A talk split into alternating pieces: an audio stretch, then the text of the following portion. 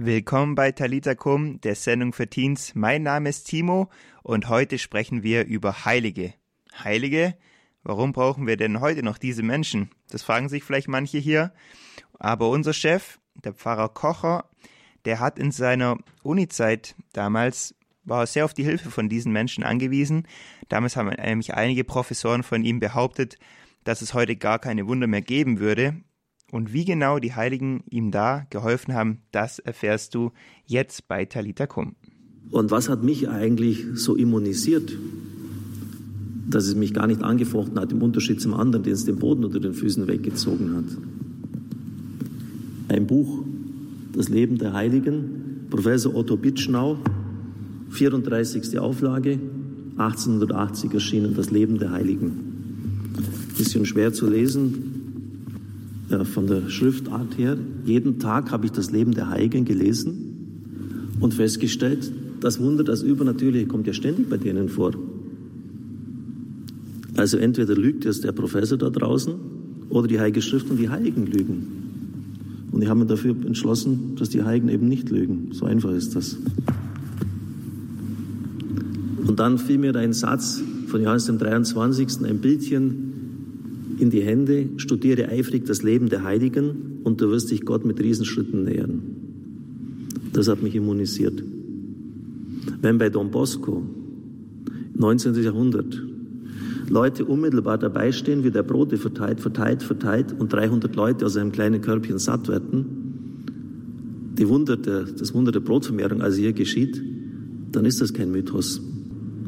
Wenn der Pfarrer von Ars jede Nacht mit dem Satan gekämpft hat und junge Burschen das nicht geglaubt haben, in das Zimmer zu ihm gekommen sind, aber dann die Präsenz dieses unvorstellbar Bösen gespürt haben, sodass die sogar Ausreiß genommen haben, dann ist das keine Mythologie. Es ist Realität, es gibt die Mächte der Finsternis. Nur zwei Beispiele von vielen anderen. Padre Pio, der an mehreren Orten gleichzeitig sein konnte und so weiter das hat mich äh, gegen das Zeug immunisiert. Und deshalb ist das Leben der Heiligen wichtig. Pfarrer Kocher hat gerade gesagt, studiere das Leben der Heiligen und du wirst dich Gott mit Riesenschritten nähern. Wenn du das willst, bleib auf jeden Fall dran bei Talita Kum. Wir hören jetzt von den Obros Real Life und danach steigen wir nochmal richtig tief in das Thema Heilige ein. Ich weiß noch die Nacht, dass ich dachte, mein Gott, bitte nimm mich jetzt heim. Mich jetzt heim. Ich weiß noch den Tag, als ich wusste, ich. Talita Kum, die Sendung für Teens. Mein Name ist Timo und meine Frage an dich ist: Hast du schon einmal einen Jahresheiligen gezogen? Bei vielen Katholiken ist es Brauch zum Jahreswechseln, einen Heiligen oder eine Selige zu ziehen der sie dann im kommenden Jahr als Vorbild oder als Fürbitter begleiten kann und mit dem sie sich besonders stark auseinandersetzen. Die meisten beten vor dem Ziehen und vertrauen dann auf Gott, dass er ihnen jemand besonders Passendes schenkt oder einfach zuteilt beim Ziehen. Ähm, und mittlerweile geht es nicht nur irgendwie mit Zettelchen oder sowas, sondern auch im Internet. Zum Beispiel unter www.kircheinnot.de da kann man seinen Jahresheiligen ziehen, virtuell. Und ähm, das haben einige gemacht. Bei uns zum Beispiel auch unsere Jahrespraktikanten haben ihren Jahresheiligen gezogen. Mit denen sprechen wir gleich mal drüber, wen sie so gezogen haben. Aber davor hören wir nochmal von unserem Programmdirektor, unserem Chef, dem Pfarrer Kocher, warum Heilige einfach so wichtig sind, auch noch in der heutigen Zeit. Der wurde das mal von einem evangelischen Gläubigen hier im Radio gefragt, der hier angerufen hat. Und wir hören jetzt nochmal seine Antwort. Im Neuen Testament sagt Gott zu den Sadduzäern, Gott ist doch kein Gott der Toten, ihr irrt euch sehr. Er ist der Gott Abrahams, Isaaks und Jakobs. Gott ist ein Gott der Lebendigen, der Lebenden. Das heißt, jene, die im Herrn entschlafen sind, die nicht auf ewig verloren sind, sind bei ihm. Darüber dürften wir uns vom Neuen Testament her gesehen eins sein. Also ja. Gott ist kein Gott der Toten, sondern der Lebenden und nennt dann die Patriarchen, aber es sind ja sicherlich nicht nur sie. Gut. Dann äh, hat es natürlich auch Missstände in unserer Kirche gegeben bei der Heiligenverehrung zur Zeit, als Martin Luther gelebt hat. Und in meiner Wahrnehmung hat er leider das Kind auch mit dem Bad ausgeschüttet, also aus einer berechtigten Kritik heraus. ähm, ist er meines Erachtens zu weit gegangen. Denn Martin Luther konzediert, dass die Heiligen bei Gott Fürsprache einlegen können. Sie sehen also unsere Situation, sie leben bei Gott und weil sie in Gott sind, sehen sie auch, was hier bei uns auf der Erde vorgeht. Sie können also für, sie legen Fürsprache bei Gott für uns ein. Das sagt er, wenn ich jetzt recht informiert bin. Ja. Aber was wir nicht tun können, ist, dass wir die Heiligen angehen können. Das hat er dann unterbunden. Und da hat Martin Luther meines Erachtens die gesamte Kirchengeschichte gegen sich. Als ich in Rom studiert habe, war ich in den Katakomben unterwegs, mhm. viel. Ich habe jede Katakombe angeschaut und da finden Sie unglaublich viele Dokumente, Einritzungen, Sankte Petre oder sogar im Griechischen noch, bitte für uns, also Heiliger Petrus, Heiliger Paulus, betet, bittet für uns. Man hat also von vornherein geglaubt, dass man die Heilige mit ihrer Fürsprache angehen kann und dass sie keineswegs in Konkurrenz zu Christus stehen und ja. dass sie zu der Wolke, Hebräerbrief, ein, ein, ein Hebräerbrief steht dieser Ausdruck, zu den Wolken von ja, Zeugen ja, gehören. Talita Kum, die Sendung für Teens, das war Programmdirektor Pfarrer Kocher der erklärt uns gerade, warum wir als katholische Christen im Gegensatz zu anderen Christen auch heute noch die Heiligen um Hilfe bitten. Und du kannst, wenn du Lust hast, mittlerweile auch im Internet deinen Jahresheiligen ziehen. Einfach mal auf Google Jahresheiligen ziehen Kirche in Not eingeben, weil bei Kirche in Not gibt es da so ein cooles Tool, wo es dir dann einfach einen Jahresheiligen zieht. Also da gerne mal draufgehen, das ausprobieren. Und wir sprechen jetzt gleich nach dem Lied Catch Me von Alyssa Smith mit Mira und Leonard, das sind unsere Redaktionspraktikanten hier bei Radio Horeb, darüber, wenn sie so gezogen haben. If I fall, will you catch me? If I get lost, will you find me? I feel afraid. Talita Kum, die Sendung für Teens, heute mit dem Thema Jahresheilige. Viele Katholiken ziehen ja mittlerweile ihren Jahresheiligen am Anfang vom Jahr, mit dem sie sich in dem Jahr besonders stark beschäftigen. Und auch wir bei Radio Horeb machen das sehr fleißig. Und bei mir ist jetzt die Mira. Sie hat dieses Jahr auch jemand Heiliges gezogen. Hallo Mira. Hallihallo. Mira, war das das erste Mal, dass du einen Jahresheiligen gezogen hast? Nein, ich habe die ganzen letzten Jahre auch schon immer fleißig an Silvester um 0 Uhr einen Jahresheiligen gezogen. Dass du das wirklich Punkt 0 Uhr gemacht hast, kann ich mir fast nicht glauben. ähm, aber cool, dass du das schon ein paar Jahre gemacht hast. Welchen Jahresheiligen hast du denn dieses Jahr gezogen? Den heiligen Antonius von Padua. Mhm. Kanntest du den schon irgendwie oder? Ja, also der ist ja dafür zuständig, verlorene Dinge, sage ich jetzt mal, wiederzufinden. Und meine Mutter hat mich damals immer in, der, in die Küche geschickt, wenn ich was verloren habe. Da hatten wir nämlich eine, eine Antonius-Statue und hat immer gesagt, hey, meld dich bei ihm, sag Bescheid, was du verloren hast. Und dann ähm, ja, musst du ihm ein bisschen Vorlaufzeit geben, dass er auch vorher schon mal suchen kann und dann kannst du losgehen und suchen. Daher kannte ich ihn schon. Und hat es manchmal geklappt? Ja, eigentlich immer. Ah, das ist ja sehr gut. Äh, möchtest du ein paar Worte über den verlieren, wer der so genau ist? Weil, ich meine, wir betet ja zu ihm, wenn man was verliert, aber da steckt ja bestimmt noch ein bisschen mehr hinter ihm. Ich könnte euch die Geschichte vom heiligen Antonius erzählen. Der Antonius ist, kommt eigentlich aus einer portugiesischen Adelsfamilie und hatte auch noch vier Geschwister, also eine recht große Familie.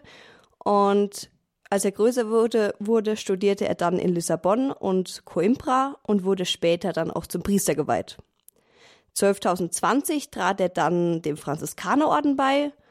Nach einer ganzen Weile zog er dann als Missionar nach Marokko, musste Afrika allerdings wegen einer Krankheit ziemlich zügig wieder verlassen und wurde auf dem Weg nach Portugal, wo er eigentlich hin wollte, durch einen Sturm nach Sizilien verschlagen. Wie auch immer durch einen Sturm man nach Sizilien kommt, aber gut, okay. Eine Zeit lang lebte er dann als Einsiedler bei Assisi und nahm 12.021 am Generalkapitel der Franziskaner teil, wo er auch den Ordensgründer Franz von Assisi kennenlernte. Fun, kleiner Funfact am Rande, den hatte ich letztes Jahr als Jahresheiligen. Ähm, Antonius fiel durch seine Redebegabung auf und wurde dann als Prediger in Norditalien, oder dort ging er dann hin. Oh ja, und als Lektor der Theologie lehrte er dann an der Universität Bottloga. Irgendwie so, ich weiß nicht genau, wie man es ausspricht. Ja, und bevor er 12.025 nach Südfrankreich zog, ja, also als er dahin zog, predigte er auch dort ähm, alles Mögliche über die Bibel eben weiter. okay. Ähm, ja, um 1227, also zwei Jahre später, kehrte er dann nach Norditalien zurück, wo er als Ordensoberer, Studienleiter und Bußprediger ähm, wirkte. Und er galt schon als Lebs Lebzeiten zu bedeutend, zu einer der bedeutendsten Prediger seiner Zeit. Also ähm, er hat eben immer mit viel Bild ähm, die Bibel erklärt, also alles bildlich dargestellt. Und so konnten die Menschen eben auch viel mehr die Bibelinhalte verstehen, als wenn man einfach nur in der Theorie irgendwas erzählt. Und im Jahre 1230, also weitere drei Jahre später, zog er sich dann erschöpft von seinen ganzen Aufgaben und seinen vielen Reisen, die er gemacht hat in seinem Leben, zurück. Und nach Ostern 1231 unternahm er dann nochmal eine Predigtreise nach Padua und verbrachte die letzten Wochen seines Lebens in der Einsiedelei. Ja, und wie so kommen musste am Ende des Lebens, starb er dann am 13. Juni 1231. Ja, cool. Danke für die ganzen Facts. Ich glaube auch, das ist mega wichtig, dass man dieses bildliche Predigen, gerade damals zu der Zeit, weil ja viele Menschen gar nicht die Bibel lesen konnten oder so. Das hat den Menschen damals sehr geholfen. Was hat dich persönlich irgendwie angesprochen an seinem Leben, an seiner Biografie? Allein, dass er rumgereist ist und allen Leuten versucht hat, irgendwie das Evangelium, die Bibel so irgendwie näher zu bringen, finde ich schon faszinierend. Ich meine, wir sind auch ein Radiosender, der zur Evangelisierung äh, den Haupt Punkt da drin hat. Und ähm, ich glaube, das war schon ein sehr wichtiger Punkt, dass er da ja den Menschen, die eben viele noch nicht lesen konnten, das eben erzählt hat und Jesus denen ein bisschen näher gebracht hat. Gab es sonst schon irgendwas, was, was dir das besonders bedeutet dieses Jahr, dass du ihn besonders gezogen hast? Naja, also er gilt ja als Heiliger, der alles wiederfindet. Und man nennt ihn auch deshalb in manchen Re Regionen Schlampertoni, wer es kennt. Und ähm, ich bin ein Mensch, der sehr viel Sachen verlegt und ähm, ich brauche ihn wirklich oft und er hilft mir auch immer. Ja, und nachdem ich ihn als Jahresheiligen jetzt gezogen habe, ähm, habe ich mir dann auch Gedanken drüber gemacht, wieso ich genau ihn gezogen habe. Ja, und dabei sind mir ein paar Dinge eingefallen, bei denen es mir helfen kann oder bei denen er mir helfen kann. Äh, also nicht direkt Dinge, aber der Glaube von einem Angehörigen, der mir sehr nahe steht. Der ist einfach nicht mehr wirklich im Glauben seit einiger Zeit, ähm, was mich des Öfteren schon sehr traurig macht. Und wenn ich dann natürlich so eine coole Socke wie einen heiligen Antonius bei mir habe, kann er mir bestimmt helfen, diesen Menschen irgendwie wieder auf die richtige Bahn zu bringen. Ja, das hoffen wir doch sehr, dass es dieses Jahr passieren kann und dass das geschehen wird. Und danke für die ganzen Infos zum heiligen Antonius. Gerne. Leonhard, wie sieht's denn bei dir aus? Hast du dieses Jahr das erste Mal gezogen? Ja, genau. Ich habe tatsächlich dieses Jahr das erste Mal äh, einen Jahresheiligen gezogen. Und äh, wer waren das jetzt? Also ich habe die heilige Gemma Galgani gezogen. Okay, die kenne ich jetzt noch nicht so gut. Kannst du die schon? Ja, also als ich die Heilige gezogen habe, hat mir der Name tatsächlich auch nichts gesagt. Und ja, ich habe sie noch nicht gekannt. Und ich muss ehrlich zugeben, im ersten Moment war ich sogar so ein bisschen enttäuscht, weil ich keinen großen bekannten Heiligen gezogen habe. Und dann ist mir aber eingefallen, dass ich die Heilige ja gar nicht kenne und dass ich einfach, dass ich mich vielleicht einfach mal über sie informieren sollte, bevor ich vorschnell urteile. Und ja, das habe ich dann auch direkt getan. Was hast denn du dann da so für Infos rausgefunden über ihr Leben? Ja, tatsächlich einiges, einige interessante Informationen. Die heilige Gemma hat von 1878 bis 1903 in Lucca in Italien gelebt. Sie ist am 11. April 1903 gestorben und hat deswegen auch ihren Gedenktag am 11. April. Und die heilige Gemma war eines von acht Kindern und hatte ja eine sehr schwere Kindheit eigentlich. Als sie sieben Jahre war, da ist ihre Mutter gestorben und Gemma hat kurz vor dem Tod ihrer Mutter eine Stimme in ihrem Herzen gehört, mit der sie sich unterhalten konnte und die sie gefragt hat, willst du mir deine Mama geben? Und ja, das war so ein, das erste übernatürliche Erlebnis in ihrem Leben. Und ja, die Gemma ging bei den Oblatinnen des Heiligen Geistes zur Schule und hat die Erstkommunion als intensivsten Moment in ihrem Leben erlebt. Und als sie dann 16 war, starb einer ihrer Brüder und als sie 19 war, starb dann sogar nur ihr Vater. sie und ihre Geschwister standen dann in dem Moment sozusagen vor dem Nichts. Gemma wurde dann schwer krank, so dass sie das Bett nicht mehr verlassen konnte und nichts mehr essen konnte. Und ja, als sie dann kurz vor dem Tod stand und die Sterbesakramente schon empfangen hat, äh, erschien ihr dann der heilige Gabriel Possenti. Der hat ihr dann Mut zugesprochen und nachdem Gemma dann eine Novene zur heiligen Margareta Maria Alacoque gebetet hat, wurde sie dann tatsächlich geheilt. Und als Gemma dann einen Pater von dem Passionistenorden gesehen hat, hat sie ihn im Ordensgewand von dem Pater das des heiligen Gabriel, der ja erschienen ist, wiedererkannt. Sie hat dann privat vor einem Passionistenpater die Gelübde der Armut, Keuschheit und Gehorsam abgelegt. Am 18. Juni dann 1899, das war der Vorabend des Herziso-Festes, da fiel Gemma dann in Ekstase und empfing die Wundmale Jesu. Bis zu ihrem Tod traten dann jeden Donnerstagabend die Stigmen Christi an den Händen und an den Füßen auf, während sie die ganze Passion Jesu innerlich miterlebt hat. Und ja, 1902 ist Gemma dann an Tuberkulose erkrankt und sie starb dann am Kasamstag 1903 und liegt heute im Passionistenkloster in Lucca begraben, das auch auf ihre Anregung hin entstanden ist. Ja, 1940 wurde sie dann von Papst Pius XII. heilig gesprochen und wird von den Passionisten, obwohl sie dem Orden eigentlich nie beigetreten ist, als eine von ihnen verehrt. Dickman heißt ja, dass man solche Wundmale an den Händen hat oder an, die, an den Füßen auch. Genau, ja. Ähm, was hat dich persönlich irgendwie angesprochen an, an ihrer Geschichte? Ja, also ich habe ja die Heilige hier im Medienhaus in der Studiokapelle gezogen und die Heiligen stehen da so auf kleinen Zetteln, die in einem Korb sind und auf jedem Zettel steht halt der Name des Heiligen und der Gedenktag, ein Zitat und dann noch ein Gebetsanliegen, für das man beten soll. Und auf meinem Zettel stand halt die Wunden Jesu betrachten und anbeten.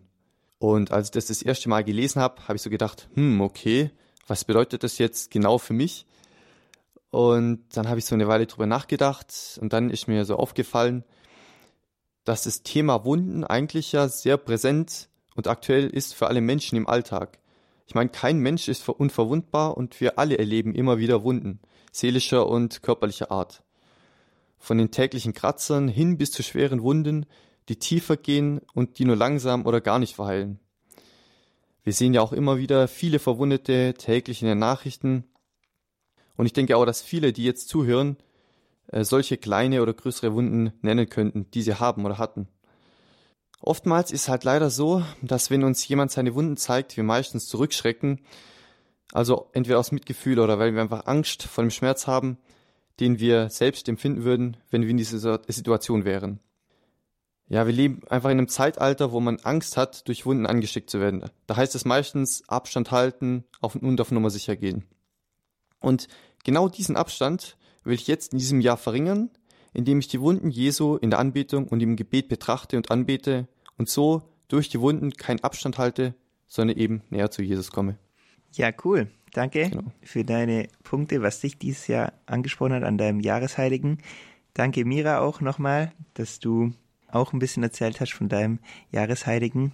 Voll cool, dass ihr heute dabei wart in der Show. Und äh, wie gesagt, wenn du selber noch keinen Jahresheiligen hast, dann kannst du gerne einfach im Internet eingeben Kirche in Not Jahresheiligen und dann findest du gleich die Website, wo du selber auch virtuell einen Jahresheiligen ziehen kannst.